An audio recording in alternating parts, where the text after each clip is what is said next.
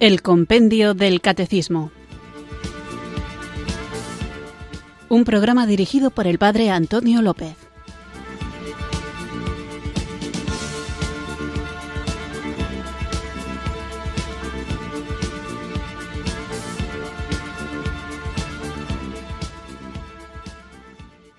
Muy buenas tardes, queridos oyentes de Radio María. Recibido un cariñoso saludo desde Zumárraga, en Guipúzcoa, quienes sintonizáis una tarde más esta radio que cambia vidas, esta emisora de la Virgen, Radio María, para escuchar el programa El Compendio del Catecismo, nuestro espacio diario de formación católica en el que tratamos de conocer la fe que queremos vivir, compartir y defender. Os recuerdo que estamos hablando de las virtudes y en concreto estos últimos programas los estamos dedicando a las virtudes teologales.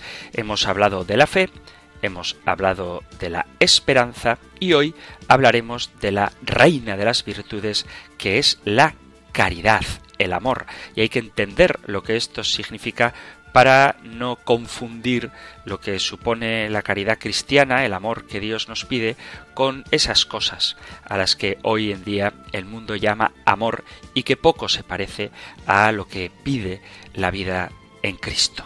No cualquier tipo de amor es caridad, amor no es igual a caridad. El término amor ya existía antes de Cristo, pero Cristo nos enseñó el ápice del amor, que es precisamente la caridad, o sea, entregarse por el otro. El amor es un sentimiento que a veces se puede dibujar como algo abstracto que experimentan todas las personas y ciertamente puede ser interpretado de diferentes maneras según el contexto y la relación sentimental a la que se haga referencia. Es el responsable de muchas de nuestras acciones, decisiones e incluso estados de ánimo. Como sabéis, en la lengua griega existen cuatro tipos de amor o modos de explicar este sentimiento tan complejo que experimentamos cuando amamos. Estaría el amor eros, que sería ese amor pasional y erótico. Eros es el dios que simboliza el amor romántico, la pasión y la impulsividad y se caracteriza por la atracción física, sexual e instintiva. Se relaciona con el amor efímero que idealiza el momento mezclando el deseo y la atracción. Otra palabra que se utiliza en griego para referirse al amor es la palabra estorge, que sería el amor fraternal, amistoso y comprometido. Se caracteriza por ser un amor leal e incluso protector, no es pasional ni impulsivo y se puede dar entre personas e incluso entre personas y mascotas. También incluye las demostraciones de cariño entre familiares. Luego estaría el amor de filia, que es el que existe entre amigos, es el amor al prójimo que busca el bien común y se expresa a través del respeto, la solidaridad, la cooperación, el compañerismo, se caracteriza fundamentalmente por ser desinteresado. Y luego hay otra palabra, que sería la palabra ágape, que sería ese amor puro e incondicional. Se refiere a un amor que nutre, generoso, consciente de sus deberes, un amor espiritual y profundo cuya prioridad es el bienestar del ser amado. Es el amor que se tiene a una persona o el amor que se tiene a Dios, no es pasional, es considerado como un amor sensible, tierno, cuidadoso y amable. Entre el amor y lo divino hay una relación que promete infinidad, eternidad, pero el amor no puede estar dominado por el instinto o la pulsión.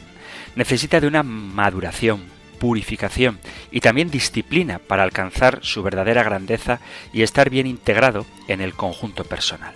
El amor es éxtasis, pero no en el sentido de arrebato momentáneo, sino como camino permanente, como salir de uno mismo hacia la liberación y entrega de sí, hacia el reencuentro consigo mismo y hacia el descubrimiento del otro y de Dios.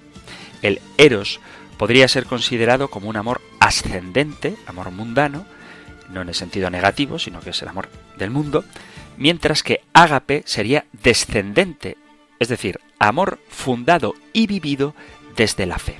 Pero ambos amores son inseparables y cuanto más se encuentran, tanto mejor realizan la verdadera esencia del amor, porque quien quiere dar amor debe a su vez recibirlo como don.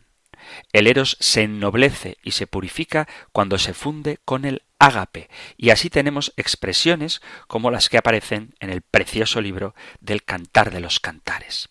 El amor caridad es posible y nosotros podemos y debemos vivirlo y tenerlo como algo práctico, no solamente teórico.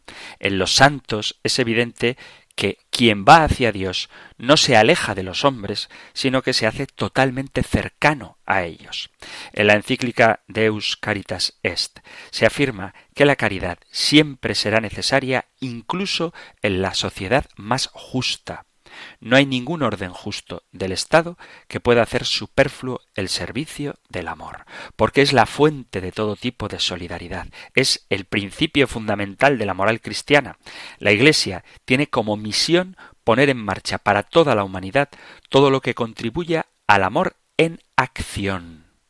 Según el catecismo de la Iglesia Católica, como veremos, me estoy adelantando un poco, la caridad es la virtud teologal por la cual amamos a Dios sobre todas las cosas por Él mismo y a nuestro prójimo como a nosotros mismos por amor de Dios. Los mandamientos de la ley de Dios se resumen en dos, amar a Dios sobre todas las cosas y al prójimo como a nosotros mismos. El amor, por tanto, es la perfección de la ley. Recuerdo que leyendo una vez sobre la caridad vi que la caridad es la virtud más importante del cristiano mientras más peregrinamos, y será también nuestra ocupación en el cielo, donde no habrá fe, ya que veremos a Dios cara a cara, ni tampoco esperanza, porque habremos obtenido lo que aguardábamos. Solo permanece la caridad. Esto es una cita casi literal de San Pablo. Esta virtud resume y corona la vida sobrenatural, con la misma caridad con la que amaremos eternamente en el cielo. Amamos ya en la tierra. El propio San Pablo ofrece una descripción incomparable de la caridad.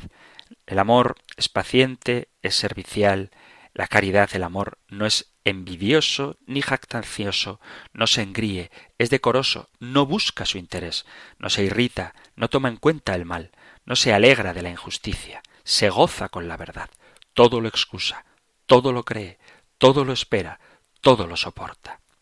Si no tengo amor, no soy nada. Carta a los Corintios, primera carta a los Corintios, capítulo 13. Al ser la caridad la virtud más excelente, se explica que en la última cena dijera Jesús a los apóstoles Un mandamiento nuevo os doy, que os améis unos a otros como yo os he amado. En esto conocerán todos que sois mis discípulos, si os tenéis amor unos a otros. Evangelio de San Juan, capítulo 13, versículo 34. Este nuevo mandamiento nos señala la medida con que debemos amar a los demás, como Cristo nos ama. Un cristiano no puede decir que ama a Dios si no ama a su prójimo, y lo advierte San Juan con una frase que no puede ser más clara en la primera carta de San Juan capítulo 4 versículo 20. Si alguno dice que ama a Dios y odia a su hermano, es un embustero, porque el que no ama a su hermano, a quien ve, ¿cómo puede amar a Dios a quien no ve? El mandato que nos encomendó es que quien ama a Dios ame también a su hermano. Las razones sobre las que se funda la fraternidad cristiana son claras. Todos somos hijos del mismo Padre Celestial y en consecuencia hermanos. Cristo nos dio ejemplo con su vida y nos enseñó a querer a los demás de una forma concreta, siendo amables en la convivencia, comprendiendo, disculpando, perdonando, practicando la caridad cristiana, nos llenamos de la alegría que nos proporciona el Evangelio, que nos pide que trabajemos por él aquí y ahora, y el modo de hacerlo es viviendo la caridad. De eso vamos a seguir hablando, pero antes de meternos más de lleno en esta virtud tan hermosa, tan necesaria y que debemos pedir, vamos a hacer eso, pedírsela al Espíritu Santo.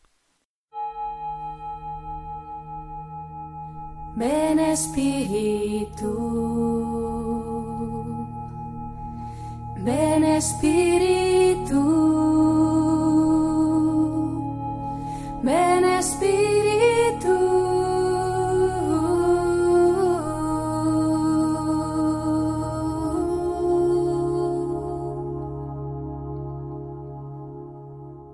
Señor, abre mi corazón para que permita conocer y reflexionar sobre mis actitudes y valores, para que sea mano abierta al hermano, para que aprenda a comprender sus necesidades.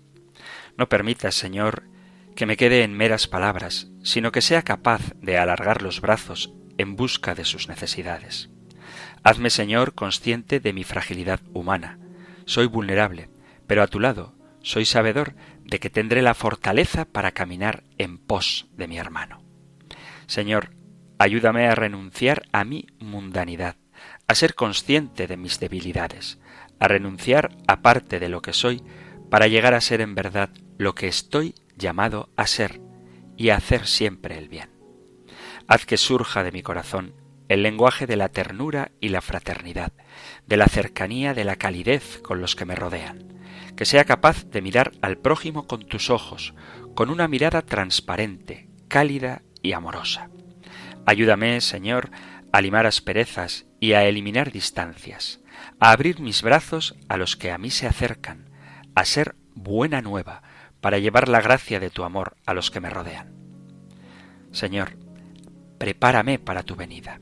Ayúdame a reinventar la proximidad de los gestos, a acoger con alegría, a dar dignidad al que vive conmigo.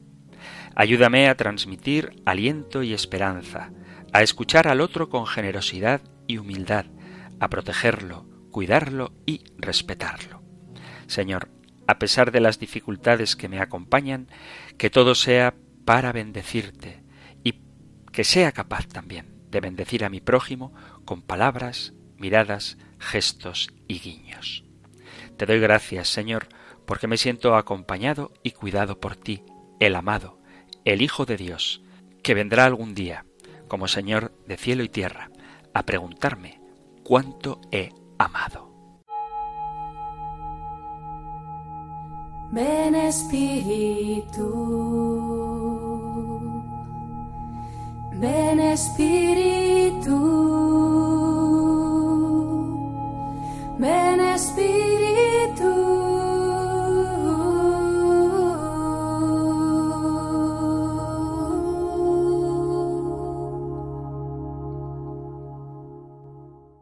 He hecho una introducción un poquito larga, pero es que el tema de la caridad es tan importante que no me aguantaba las ganas de empezar.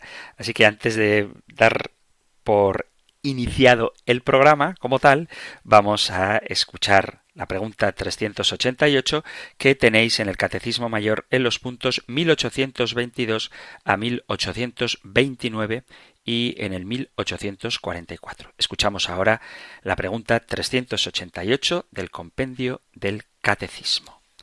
Número 388. ¿Qué es la caridad? La caridad es la virtud teologal por la cual amamos a Dios sobre todas las cosas y a nuestro prójimo como a nosotros mismos por amor de Dios. Jesús hace de ella el mandamiento nuevo, la plenitud de la ley. Ella es el vínculo de la perfección, según la carta a los Colosenses capítulo 3 versículo 14, y el fundamento de las demás virtudes, a las que anima, inspira y ordena. Sin ella no soy nada y nada me aprovecha. La caridad, dice Santo Tomás de Aquino, es un cierto amor de amistad entre el hombre y Dios, que constituye la fuente y el motor de toda la vida cristiana. Inevitablemente, por eso, hemos tratado de esta virtud no solamente ahora, sino que cada vez que tocamos un tema de conducta cristiana, hablamos de la caridad, para explicar cuál es el sentido de la vida humana o el dinamismo de la ley divina, o el principio de la perfección, o la plenitud de los actos humanos, encontramos siempre la misma respuesta, que resumida sería la caridad.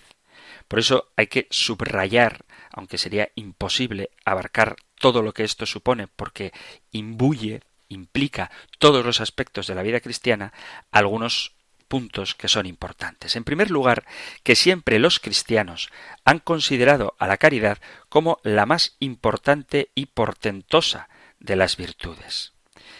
De tal modo se eleva la caridad por encima de las demás virtudes, que por derecho propio es la reina de todas ellas. La caridad suprime las guerras, borra las riñas, vacía los privilegios, evita los tribunales, erradica los odios, apaga las iras. Por la caridad es amada la propia mujer. Los hijos se muestran orgullosos de su origen y los padres son verdaderos padres. A ella se debe que los demás sean para nosotros prójimos y amigos, tan cercanos o más que nosotros mismos. La caridad hace que amemos no sólo a los conocidos o amigos, sino incluso a los que nunca hemos visto. Esto es una cita de San Zenón de Verona, de un padre de la Iglesia. Lo digo para subrayar que desde antiguo, desde el principio de la vida cristiana, siempre se ha considerado la caridad como la principal de las virtudes. A mí me llama mucho la atención que cuando se habla del cristianismo, así en conversaciones casuales, poco profundas, la mayoría de ellas, se hace mucha incidencia en la práctica de la devoción, en la práctica del culto, de la liturgia. Es decir, si vas a misa o cuando la gente habla de los curas o de los cristianos, enseguida te dice, no, es que eso es pecado, eso no es pecado, como si lo fundamental del cristiano fuera el pecado. Y no, ya hemos hablado de esto. El cristiano tiene que luchar contra el pecado, pero no como si vencer el pecado fuera lo único que interesa, sino que lo que interesa es vivir la virtud. Obviamente, cultivar la virtud supone, pero como una consecuencia lógica, no como un fin último, rechazar el pecado. Pero de lo que trata la vida cristiana es de vivir las virtudes y de manera especial la caridad. Por lo tanto, es importante subrayar cuando digamos que somos cristianos que lo propio de nuestra vida es el amor, es amar. A un cristiano habría que preguntarle no si vas a misa, sino ¿cuánto amas? Obviamente, si amas a Dios y quieres darle a Dios el culto que le debemos y quieres recibir de Dios todos los tesoros que su gracia guarda para nosotros, vas a ir a misa, pero vas porque amas, no porque estás obligado, y cumples los mandamientos porque amas. Es verdad que a veces por la debilidad de nuestra propia naturaleza humana no nos apetece. Por eso el amor, lo decía al principio, no es simplemente una pulsión, sino que es un ejercicio de la voluntad, es un acto de virtud. Pero de esto ya hablaremos.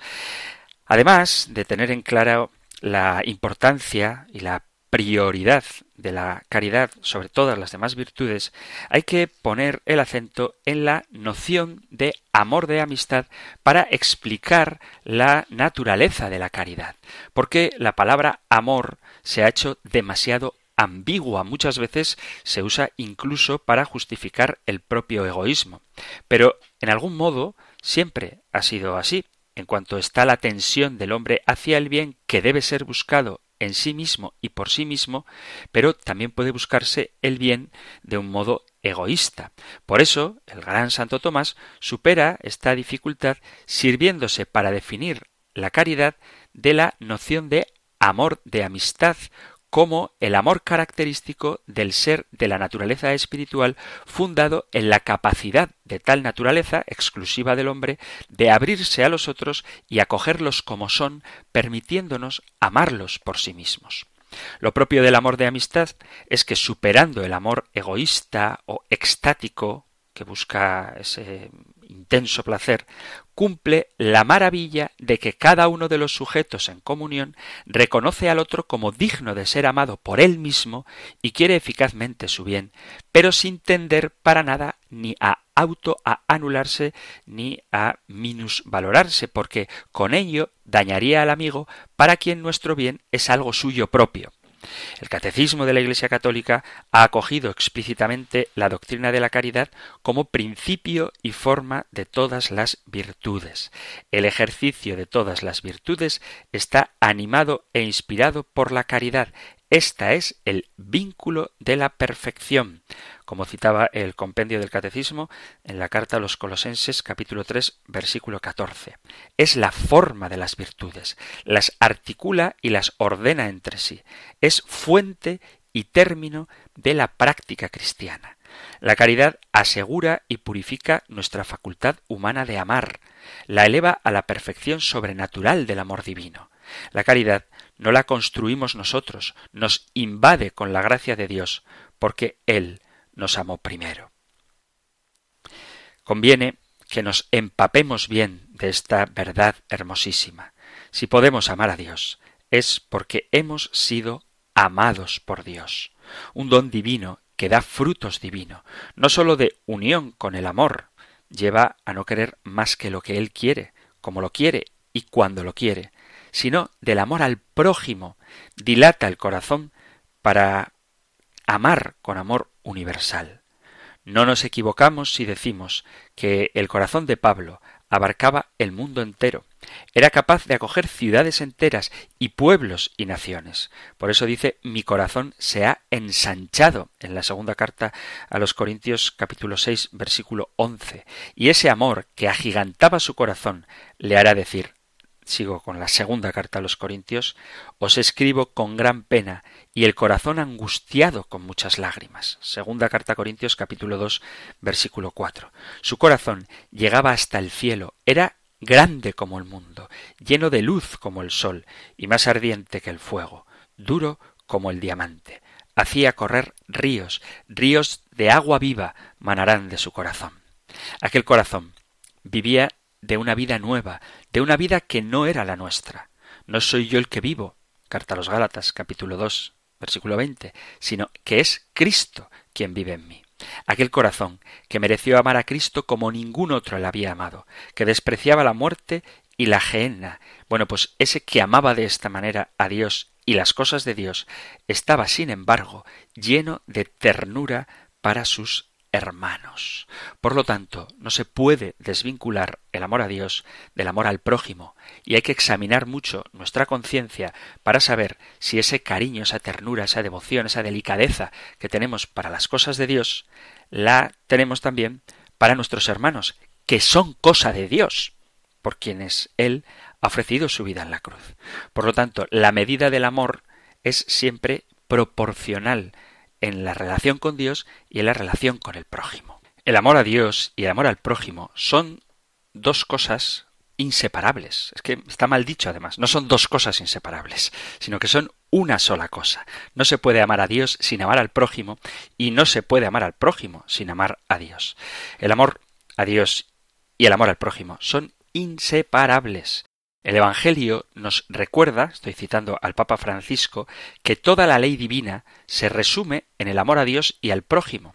San Mateo cuenta que algunos fariseos se pusieron de acuerdo para poner a Jesús a prueba. Uno de ellos, un doctor de la ley, le dirigió esta pregunta Maestro, ¿cuál es el mandamiento principal de la ley? Y Jesús, citando el Deuteronomio, responde Amarás al Señor tu Dios con todo tu corazón, con toda tu alma, con toda tu mente. Este es el primer y gran mandamiento.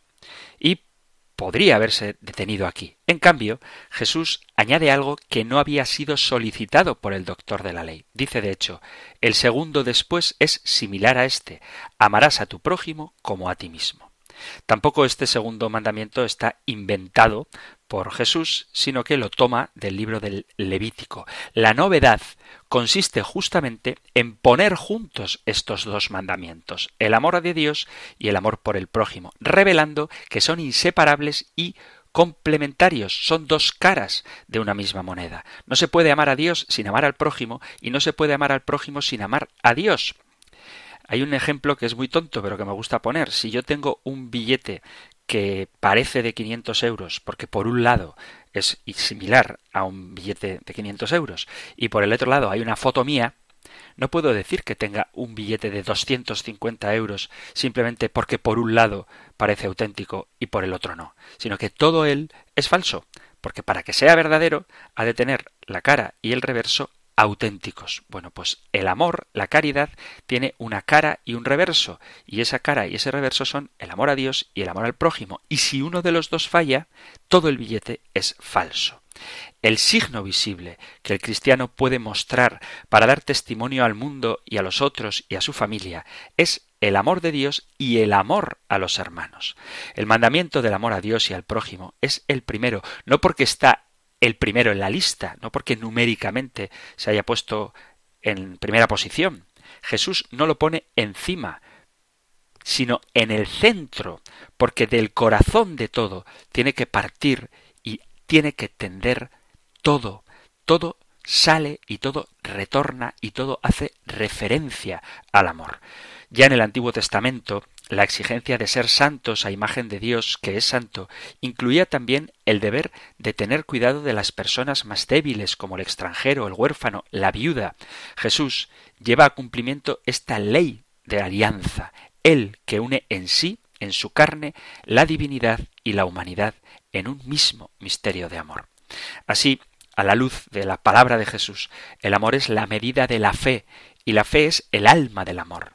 No podemos separar más la vida religiosa, la vida de piedad, del servicio, el cuidado, la atención, la delicadeza a los hermanos. Y cuando hablo de hermanos, me refiero a los hermanos concretos que encontramos. No podemos dividir más la oración y el encuentro con Dios en los sacramentos de escuchar al otro, de preocuparnos por su vida, de tratar de sanar sus heridas. El amor es la medida de la fe. ¿Cuánto me amas tú? Y cada uno se da la respuesta. ¿Cómo es tu fe? Mi fe es como yo te amo. Y la fe es el alma del amor. En medio de la densa selva de preceptos y prescripciones, de los legalismos de hoy, Jesús opera una división que permite ver dos rostros, el rostro del Padre y el del hermano. No entrega dos fórmulas o dos preceptos. No son dos, ni tampoco son preceptos ni fórmulas, sino que nos entrega rostros, más aún, un solo rostro, el de Dios que se refleja en tantos otros rostros, porque en el rostro de cada hermano, especialmente del pequeño, el frágil, el indefenso, el necesitado, el pecador, está presente la imagen misma de Dios. Y deberíamos preguntarnos, cuando encontramos a uno de estos hermanos, si estamos en condiciones de reconocer en él el rostro de Dios. De este modo, Jesús ofrece a cada hombre el criterio fundamental sobre el cual asentar su propia vida pero sobre todo Él, que nos ha dado el Espíritu Santo, que nos permite amar a Dios y al prójimo como Él. Este es el centro de la vida cristiana. Todo lo demás, si está orientado a vivir esto, estará bien vivido, y si no, hay que revisarlo porque estamos yendo en una dirección contraria a la que el Señor nos está llamando. Si no tienes amor, de nada sirve lo que hagas, ni tu oración, ni tu sabiduría, ni tus limosnas, ni tus sacrificios valen nada si no amas. Y esto no lo digo yo, sabéis que lo dice San Pablo.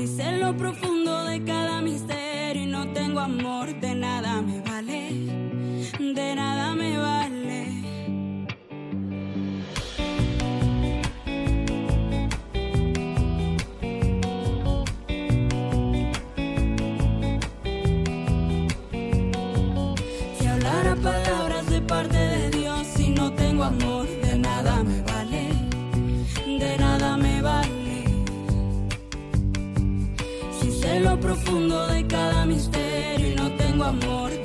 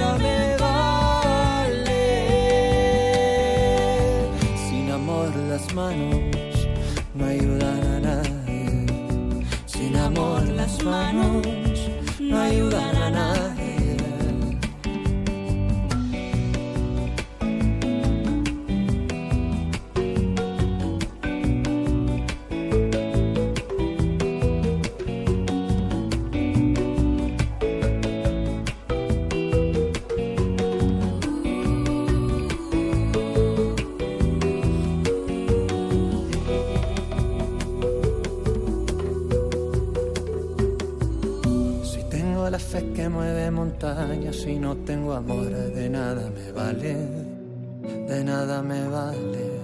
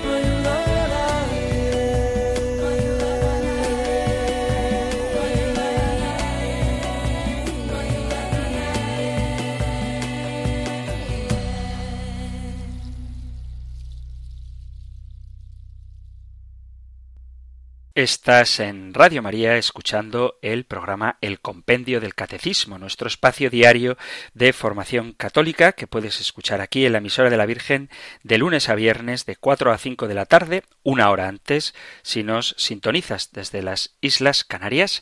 Y hoy estamos tratando la pregunta 388, ¿qué es la caridad? Creo que es algo que todos sabemos en teoría, pero que a veces me da la sensación de que se nos olvida en la práctica y es esto de que la caridad es la norma fundamental principal que da sentido a toda la vida cristiana.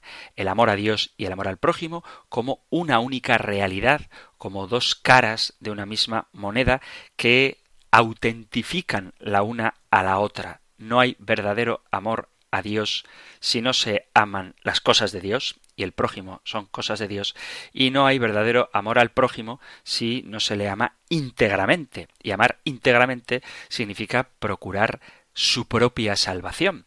Tampoco hay amor a uno mismo si no se da a sí mismo aquello para lo que ha sido hecho, es decir, su felicidad plena, que es la bienaventuranza eterna. Por eso el sentido de todo lo que los cristianos vivimos y hacemos es el del amor, es la caridad.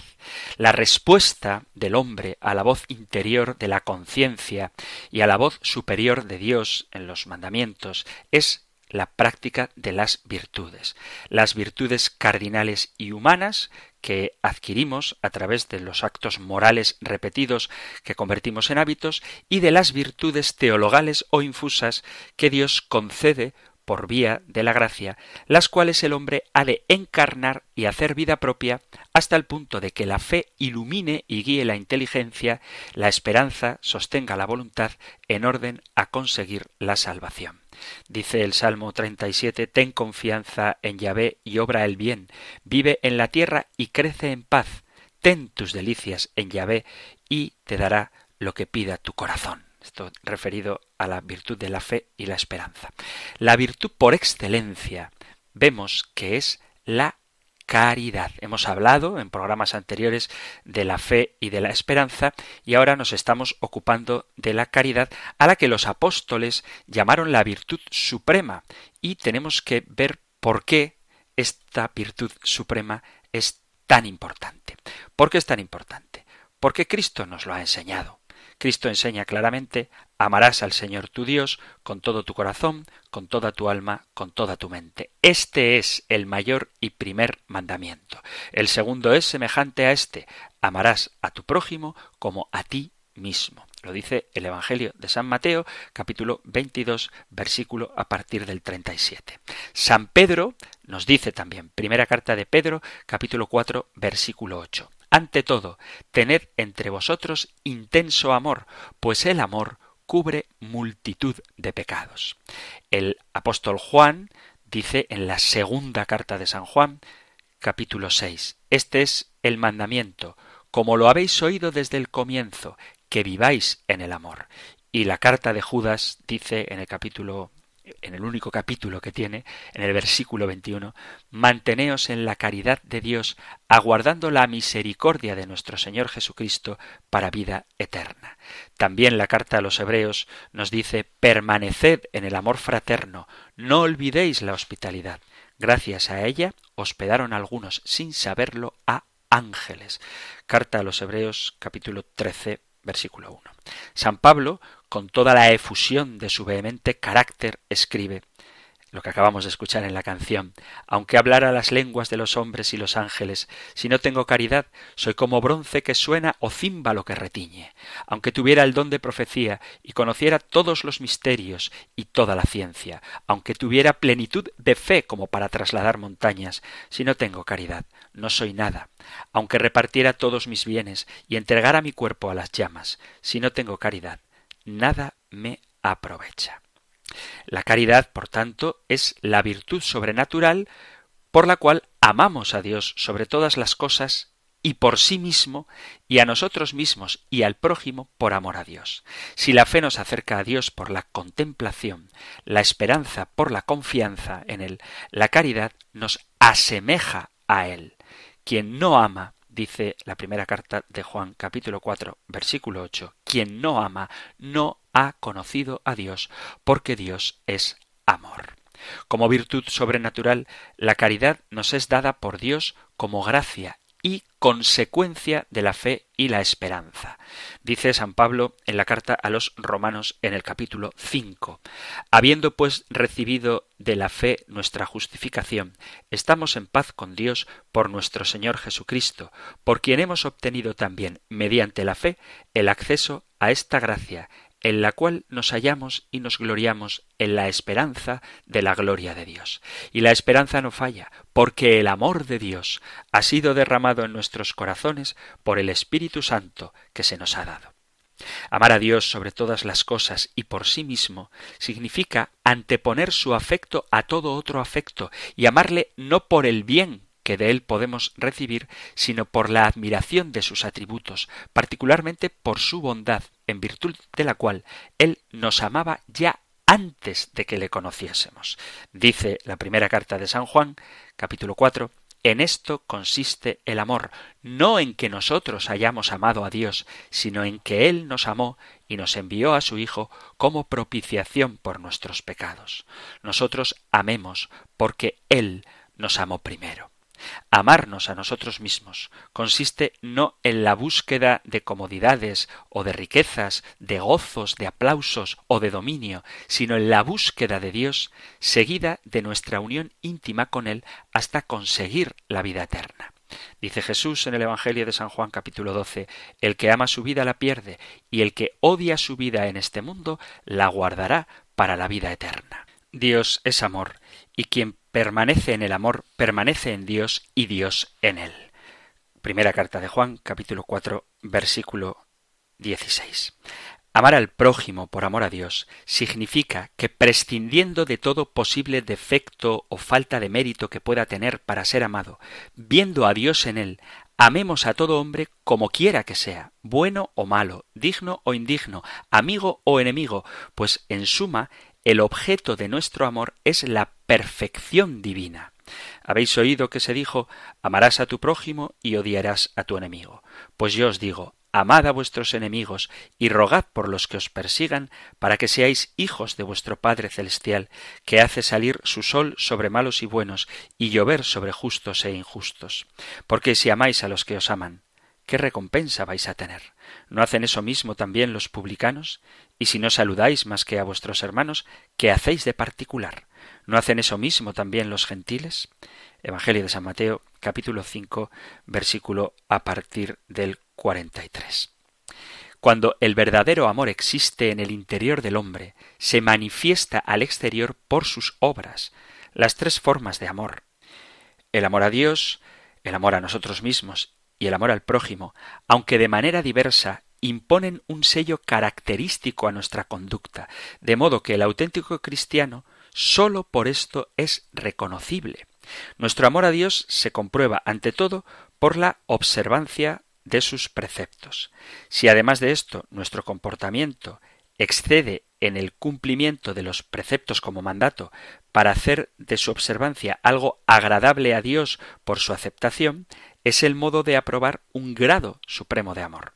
Pues en esto consiste el amor a Dios, en que guardemos sus mandamientos, y sus mandamientos no son pesados, dice la primera carta de San Juan, capítulo 5, versículo 13. Y la carta a los tesalonicenses, capítulo 4, dice, Os rogamos y exhortamos en el Señor Jesús a que viváis como conviene, que viváis para agradar a Dios según aprendisteis de nosotros y a que progreséis más.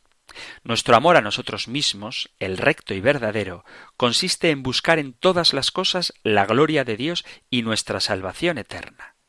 En ti se gocen y se alegren todos los que te buscan, y repitan sin cesar, Grande es Dios, los que aman tu salvación, dice el Salmo 70. Y San Pablo, en la carta a los Colosenses capítulo 3, nos invita, aspirad a las cosas de arriba, no a las de la tierra. Y nuestro amor al prójimo produce actos internos, no ostensibles, y también externos que se manifiestan son la expresión del amor de Dios entre los hermanos. Dice la primera carta del apóstol San Juan capítulo 4.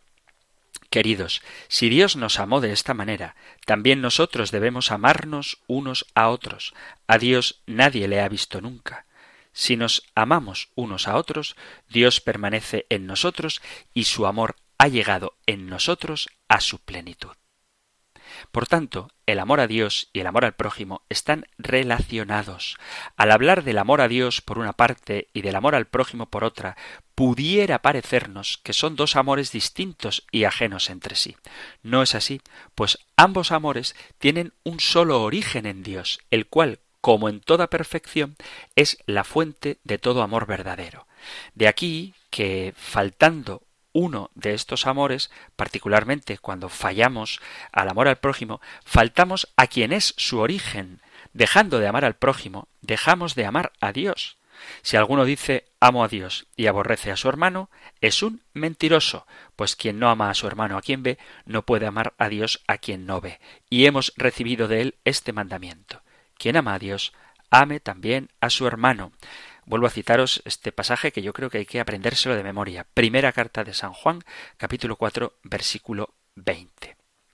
Muchos son los actos que debemos realizar en bien del prójimo, los cuales pueden ser internos o externos, sea que intervengan tan solo las facultades espirituales o que sean acompañadas por las facultades corporales.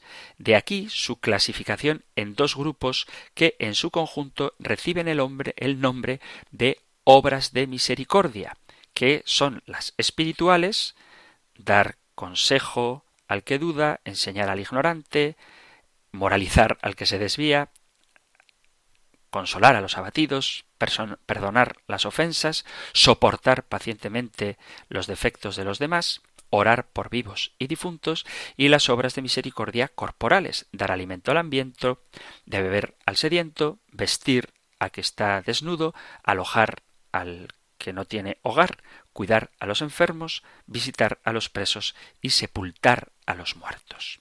A veces se podría confundir algunas obras de misericordia, entendidas como fruto eficaz de la caridad cristiana, con simplemente la filantropía.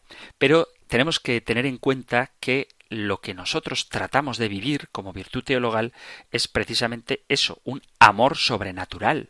El amor a nuestro prójimo por Dios tiene para nosotros la dificultad de que puede confundirse fácilmente con el amor puramente humano, el cual se basa en la simpatía, en la belleza, en la bondad personal del hombre y aun en cosas de menos valor como el interés por la riqueza o la buena fama. En cambio, cuando se ama al prójimo por Dios, se prescinde de todos estos valores, porque el motivo de ese amor no está en el hombre, sino en Dios, y por ello el amor sobrenatural tiene que tener estas características. Tiene que ser sincero, es decir, franco, leal, eficaz, cuando llega la ocasión, el momento de producir un bien, desinteresado, cuando no busca retribución terrena alguna, universal, es decir, que se extiende a todos, incluso a los enemigos, y divinizado cuando se ve en el que ama a Dios y se le trata como si se sirviera a Dios. Pero ojo, divinizado y también humanizado, cuando se le ve no como a Dios que lo tiene todo, sino como hombre que carece de todo. Y cuando digo humanizado, que hay que ver en aquel a quien servimos a Dios pero no con la perfección de Dios, sino con la imperfección humana, me refiero no solamente a que carezca de los bienes materiales que nosotros queremos suplirle, sino que carezca también de las virtudes morales que a nosotros nos gustaría que tuviera. De ahí viene el amor al enemigo. Por enemigo entendemos no al que odiamos, porque el cristiano no debe odiar jamás, sino al que se opone a nosotros sin causa justa. Estos también deben ser objeto de nuestro amor y gozar de nuestras obras de misericordia siempre que esté a nuestro alcance favorecerles, ante todo con la oración, que esto nadie puede decir que está impedido de ofrecérselo.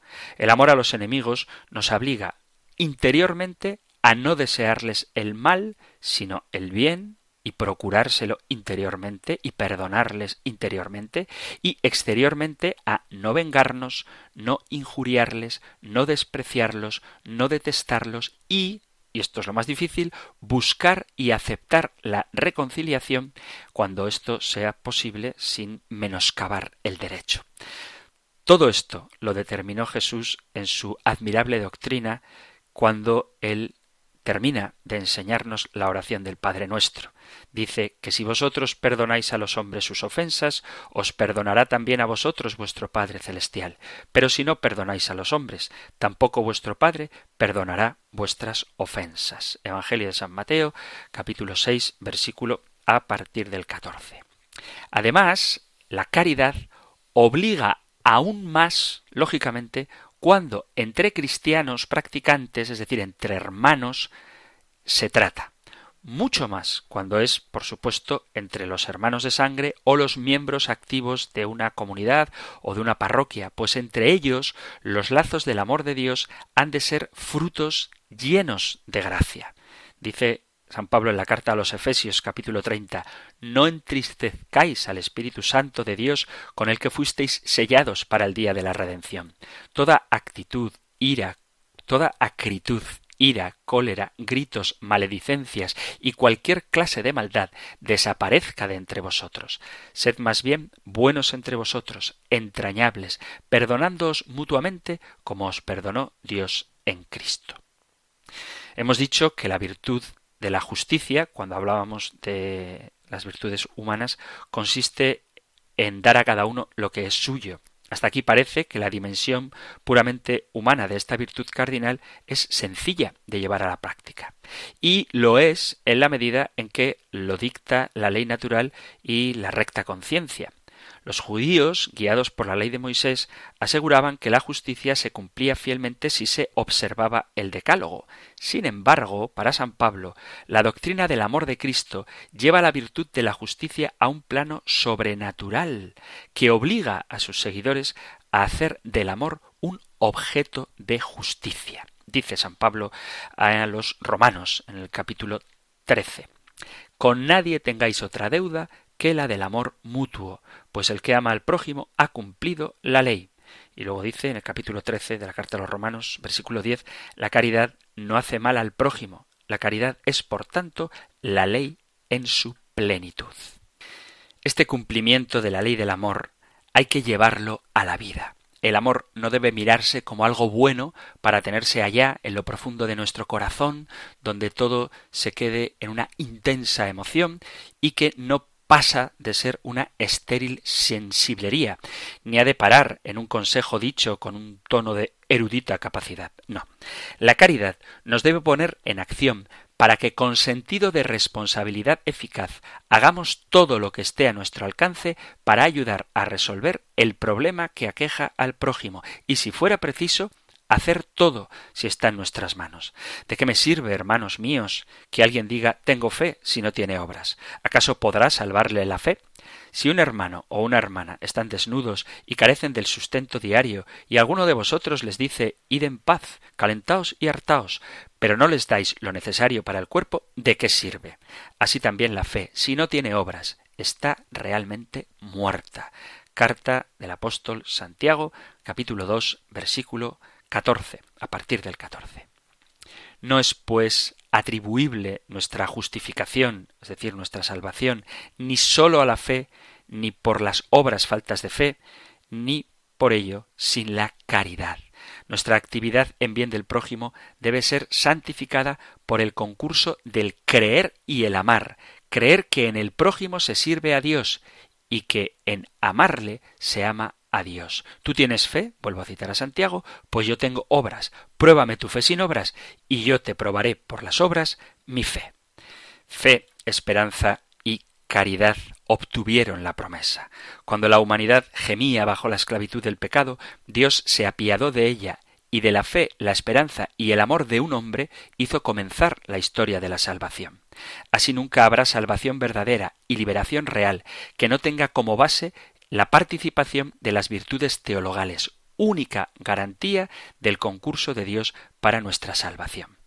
Abraham nuestro Padre, dice Santiago, capítulo 2, versículo 21, no alcanzó la justificación por las obras cuando ofreció a su hijo Isaac sobre el altar.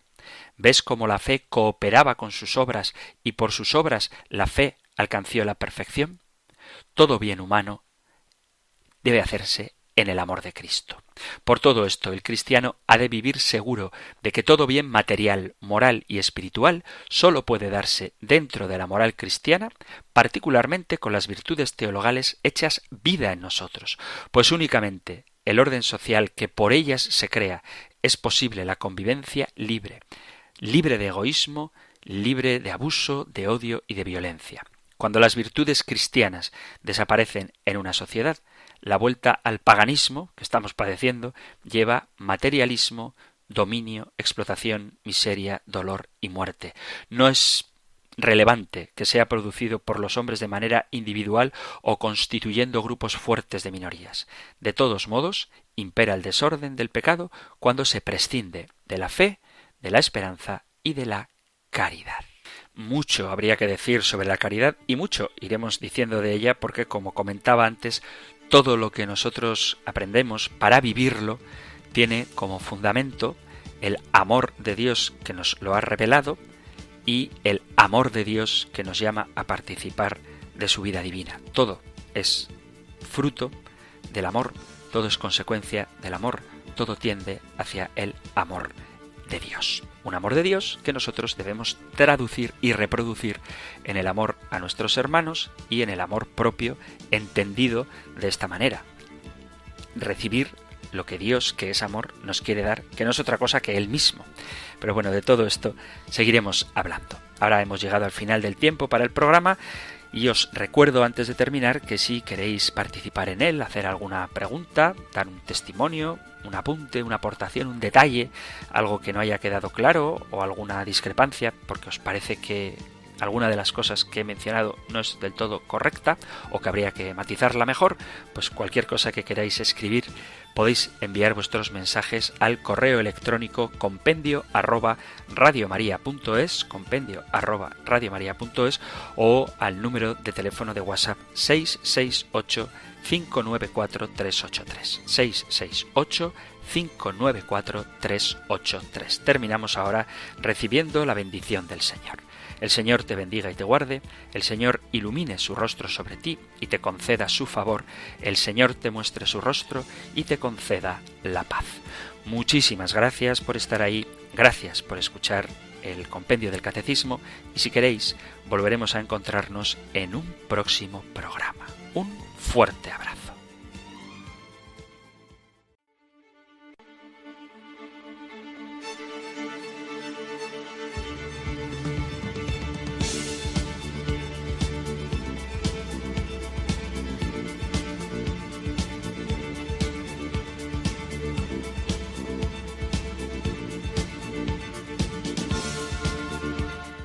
El Compendio del Catecismo. Un programa dirigido por el Padre Antonio López.